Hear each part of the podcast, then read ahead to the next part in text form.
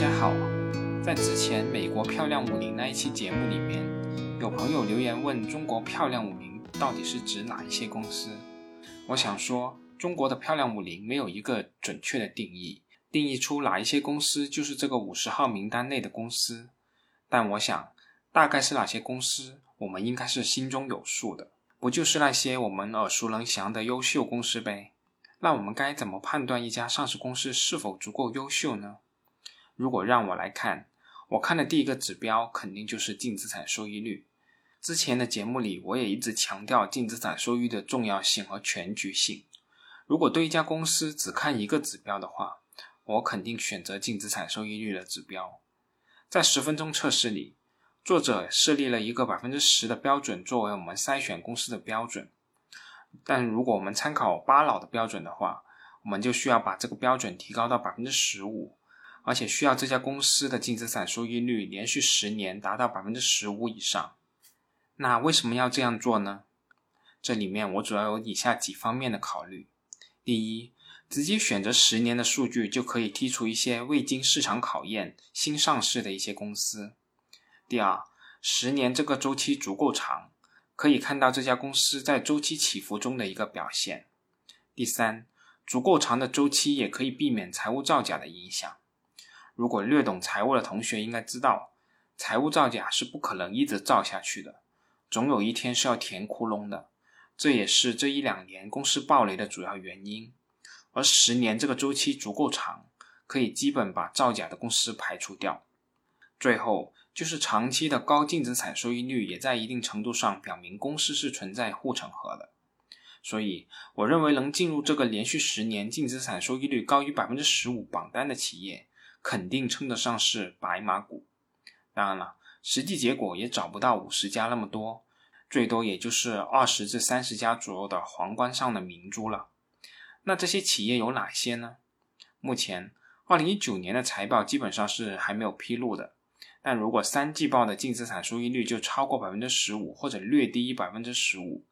我们就能判断这家公司二零一九年度净资产收益率大概率是超过百分之十五的。根据公众号“大树的格局”的数据，二零一九年净资产收益率连续十年保持百分之十五以上的公司有三十二家，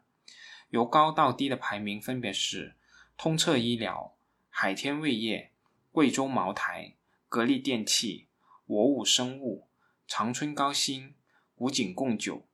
伊利股份、舒泊尔、海康威视、洋河股份、华东医药、片仔癀。宁波银行、海尔智家、承德露露、德赛电池、老凤祥、海信家电、恒瑞医药、恩华药业、九阳股份、招商银行、大华股份、荣盛发展、南京银行、崇达技术、康弘药业、正泰电器、金螳螂、法拉电子、东风股份。而排在九阳股份之后的招商银行、大华股份、荣盛发展、南京银行、崇达技术、康弘药业、正泰电器、金螳螂、法拉电子和东风股份，在二零一九年三季度末的净资产收益率都还低于百分之十五的。排在最末的东风股份，二零一九年三季末净资产收益率是百分之十二点零六，但预计这些公司全年净资产收益率要超过百分之十五，应该没有太大的难度的。但也不排除意外的可能性，比如四季度经营不及预期，甚至出现亏损等情况。最后，我还找了一份在二零一七年统计的，在当年连续十年净资产收益率大于百分之十五的公司，这些公司有二十五家，它们分别是洋河股份、贵州茅台、格力电器、华东医药、云南白药、兴业银行、正泰电器、信利泰、荣盛发展。宇通客车、金螳螂、恒瑞医药、大华股份、时机信息、招商银行、江铃汽车、国药股份、广电运通、愉悦医疗、浦发银行、保利地产、民生银行、联化科技、罗莱生物和九阳股份。我简单对比了一下两份榜单，能够重合的公司约有十一家。分别是洋河股份、贵州茅台、格力电器、华东医药、正泰电器、荣盛发展、金螳螂、恒瑞医药、大华股份、招商银行、九阳股份。而没上榜的企业，我们可以大致分成两类，一类其实是可能被错杀的企业，例如云南白药、信利泰和国药股份等公司。其实，在二零一九年度的前九年，他们基本上都能达到年度净资产收益率高于百分之十五这个指标。但由于在二零一九年三季度末的净资产收益率较低，例如云南白药二零一九年三季末仅有百分之八点七的净资产收益率，所以在今年的榜单里把它排除了。但其实不排除这些企业的收入存在较强的季节性或者年末集中结算因素的影响。所以这些公司还是很有机会进入我们的连续十年净资产收益率大于百分之十五的榜单的。但其他的大部分，例如兴业、民生、浦发等银行，